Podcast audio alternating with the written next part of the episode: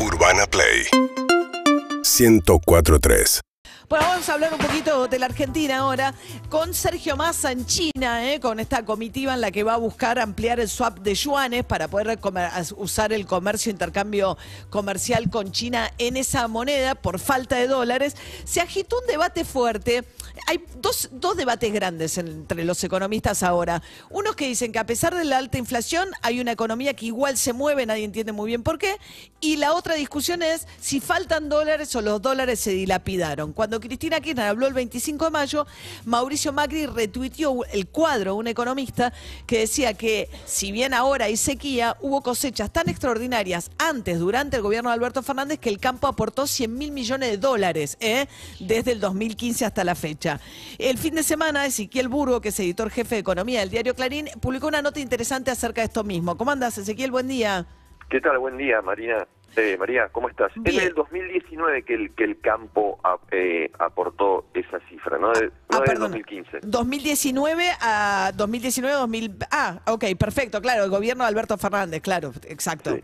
Eh, o sea que desde que Alberto Fernández llegó al poder hubo una eh, liquidación extraordinaria. Sí, digamos, digamos, eh, eh, extraordinaria. Eh, en realidad, el campo, ah, incluso con sequía, liquidó más el campo durante el gobierno de Alberto Fernández que durante el gobierno de Mauricio Macri, aún habiéndole quitado retenciones y eso, ¿no? Y eso, en parte, es porque eh, el año pasado hubo, hubo- hubo precios, fue eh, la mayor, eh, fueron los mejores precios eh, internacionales en, en, en la historia casi. Y el 2021 también. Entonces eso es lo que es lo que explica que eh, bueno el campo a pesar de que este año sí está atravesando una una, una sequía importante eh, haya liquidado eh, esa oferta de dólares. Y entonces claro ese gráfico que había eh, tuiteado este economista Fernando Marul bueno intuitivamente mostraba eso no porque muchas veces el gobierno y los economistas afines al gobierno dicen bueno el, eh, y como vos recién eh, comentabas en tu en tu introducción se dice que en la Argentina hay escasez de dólares no entonces bueno este gráfico lo que muestra es que eh, entraron dólares eh, y sin embargo así el Banco Central está hoy casi sin reservas Es un poco lo que dice Cristina Kirchner también. En eso está medio de acuerdo, porque Cristina Kirchner ahora hace rato que no lo dice, porque está en otra Totalmente. sintonía, pero cuando estaba, ¿no? Este, sí sí no lo dice lo dice lo, lo- lo dice es más Con Guzmán lo decía más, desde que está Massa no lo dice, pero Ella, incluso en el 2020, hacia fines de, de 2020, hubo un debate fuerte entre el Ministerio de Economía y el Banco Central, eh, precisamente entre Martín Guzmán y Pese, eh, porque Martín Guzmán había cerrado la reestructuración de deuda con, con, los bonistas eh, y bueno, se aprestaba a dar el próximo paso y ya Cristina Kirchner era crítica en ese momento con eh, la conducción del Banco Central. Además, este gráfico también tiene la, la, la particularidad, si querés, si se me permite la expresión, de mostrar de que vos tenés escasez de dólares aún habiendo solucionado uno de los temas que, si querés, se sigue jactando el kirchnerismo o el gobierno, que es la cuestión de la deuda. Porque todavía se repite de que el problema eh, de la Argentina es la deuda, y sin embargo el gobierno ya solucionó, si querés, entre comillas, ese tema. por lo menos este año, claro. esto- o sea, no hubo que hacerle pagos netos al, al Fondo No, no, a ver, Monetario. digo, digo, el gobierno reestructuró la deuda con los bonistas privados Ah, con los privados, 2020 sí. y refinanció la deuda con el Fondo Monetario, ¿no? Entonces digo como que ya cuando haces es- ese dos tipos de esas dos operaciones de política económica, la primera la hiciste en el 2020, la segunda la concretaste el año pasado en el 2022, bueno, ya ahí es como que quitas el tema de la deuda, ¿no?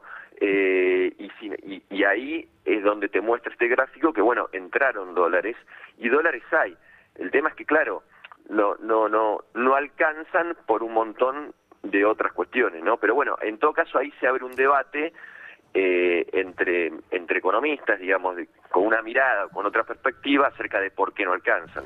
Claro, ¿y qué pasó con los dólares que entraron? ¿Y ¿no? o sea, una ¿Y qué parte pasó que la- te salió más cara la energía, eso es verdad, que es lo que argumentaba el, el gobierno, pero no lo explica todo. Eh, Sí, en el mismo periodo vos lo que tenés ahí, este, salió más caro, tuviste que importar la energía, te salió más caro porque los precios internacionales, los commodities crecieron, pero también creció, eh, eh, se incrementó el precio internacional de la energía por la misma razón, que es la guerra en Ucrania. A eso le sumás la, la pandemia que rompió este, todo lo que tenía que ver con la logística internacional y los fletes pasaron, no sé, de mil dólares a diez mil dólares. O sea, Entonces- tenés más costo de flete, tenés más costo de importación de energía y también, bueno, Cristina hablaba, eh, Fernández Kirchner en su momento, del Festival de Importaciones, ¿no? Claro. Cómo muchos los importadores se estoquearon, digamos, todo lo que pudieron, ¿no?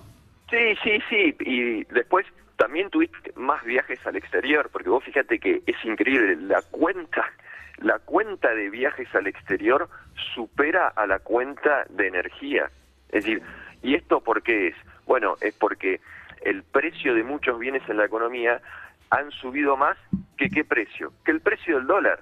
Oficial, ahora el- después, claro, lo ajustaron con el dólar Qatar, ¿no? Que lo pusieron más arriba todavía, pero Sí, pero digamos, aún así, cuando vos ves la cuenta, vas y ves el número y digo, porque en definitiva todo esto de lo que estamos hablando no es de economía, esto es de contabilidad macroeconómica, no es lo que se llama en la facultad cuentas nacionales, digo, acá no estamos hablando de economía, acá estamos yendo, estamos haciendo como los deberes, vas y buscas en el rengloncito ítem por ítem, ¿no? Entonces vos ves salida de viajes al exterior del 2019 para acá, bueno, supera al ítem de energía, a pesar de los costos de la guerra, a pesar de- del- aumento de los fletes, etcétera, etcétera.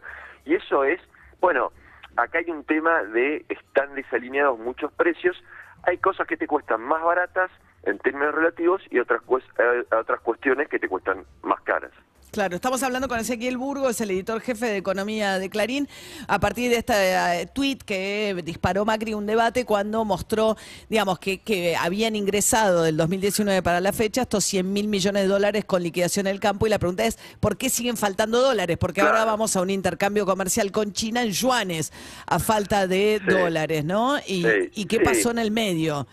Sí, es lo que están buscando, digamos, están buscando cómo, eh, frente a un escenario donde tenés pocas reservas, estás entrando a, definiciones ya de tipo electoral, ¿no? En un debate político y ya después vas directamente a las elecciones y en una discusión con el Fondo Monetario donde eh, está empantanada, si querés, la negociación, al menos bajo las pretensiones que quiere el Ministerio de Economía, que es tener más desembolsos de lo que está programado o estipulado, si se quiere, en el acuerdo, ¿no? Entonces, bueno, en ese debate, eh, en ese contexto, eh, bueno, buscan algún alivio con el swap, el swap chino. Chino, claro. Bueno, muchas gracias Ezequiel, Por favor. que tengas un buen día. Urbana Play 1043